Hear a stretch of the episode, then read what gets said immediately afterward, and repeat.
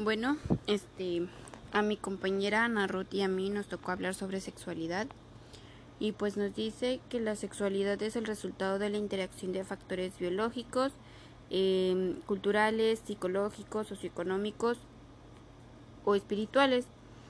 Y pues nos dice que la sexualidad se experimentan, se expresa, perdón, en todo lo que somos, sentimos, pensamos o hacemos. Eh, la, a la diferencia con el sexo, el sexo quiere decir que pues es lo que nos diferencia entre ser hombre y mujer, o sea, nos define nuestro sexo de ser hombre o mujer.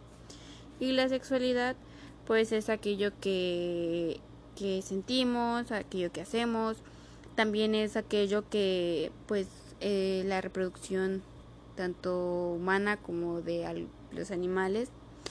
Y bueno, eso eh, es la diferencia entre sexo y sexualidad y la definición de, pues, de sexualidad. Y bueno, entramos con lo que es salud sexual, que dice que se observa en las expresiones libres y responsables de las capacidades sexuales, que proporcionan un bienestar armonioso personal y social. Para que la salud sexual se logre es necesario que los derechos sexuales de las personas se reconozcan y se garanticen.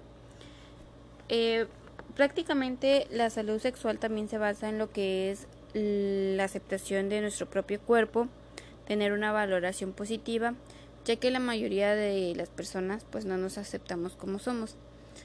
Eh, pues eh, es lo que nos contribuye a, sí, es lo que nos contribuye a mejorar nuestra autoestima al aceptarnos tales como y son tales como somos este pues bueno también eh, nos, nos puede subir nuestra autoestima eh, también en las relaciones interpersonales. Entramos con lo que es la conducta sexual, que se refiere a todo tipo de actividad que una persona puede realizar consigo misma o con otra persona, bien sea homosexual, heterosexual, bisexual, e incluso puede ser en un trío o un grupo.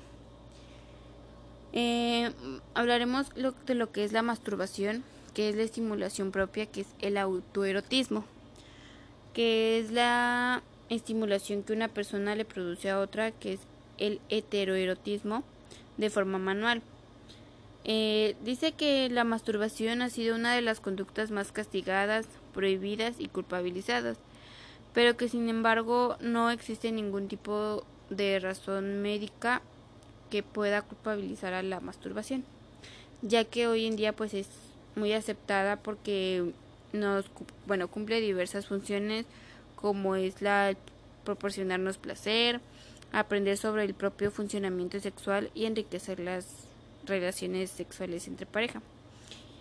Eh, la masturbación de pues es lo que nosotros nos podemos hacer con pues nuestro cuerpo Eh, por ejemplo, el petting, el petting hace referencia a conductas sexuales próximas al coito, al coito, pero sin llegar al, a él, pudiendo incluir el orgasmo. Eh, es a través del, de susurros, besos, caricias en diferentes partes del cuerpo, la heteromasturbación, que son las masturbaciones mutuas, este, entre un hombre, una mujer o entre ambos sexos, este, caricias en el clítoris, relaciones bucovaginales, que es, el sexo oral, eh, masajes, bailar románticamente, entre otras conductas.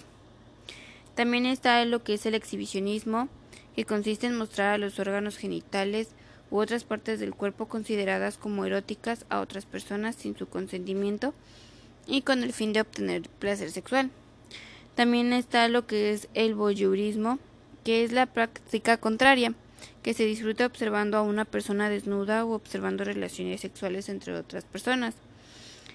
Eh, pero en otros comportamientos igual pueden ser como ver películas, la pornografía, ver revistas o espectáculos de strippers. El fetichismo es una necesidad de un elemento determinado para que aparezca la excitación sexual. Es un elemento que suele ser innato tales como bragas, zapatos, calzoncillos. También está lo que es el sadismo y el masoquismo. El sadismo y el masoquismo pueden ir que van de la mano porque es este el sadismo es a partir del daño físico o psíquico, ya que va desde los mordiscos, pellizcos o pequeñas peleas. Y el masoquismo es aquel que otra persona infringe a la persona que disfruta. Así que pues van de la mano. Y por último eh, hablaremos de las del anticonceptivo de emergencia que es la píldora del día siguiente, ya que nos dice que la pastilla pues no es un método como tal para prevenir este como ajá como un método de barrera no sea nada.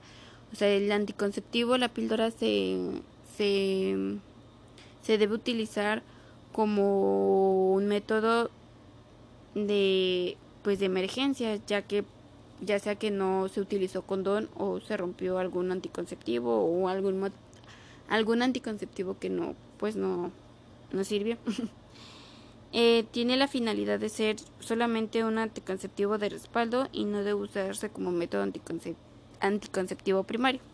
Y bueno, de mi parte es todo.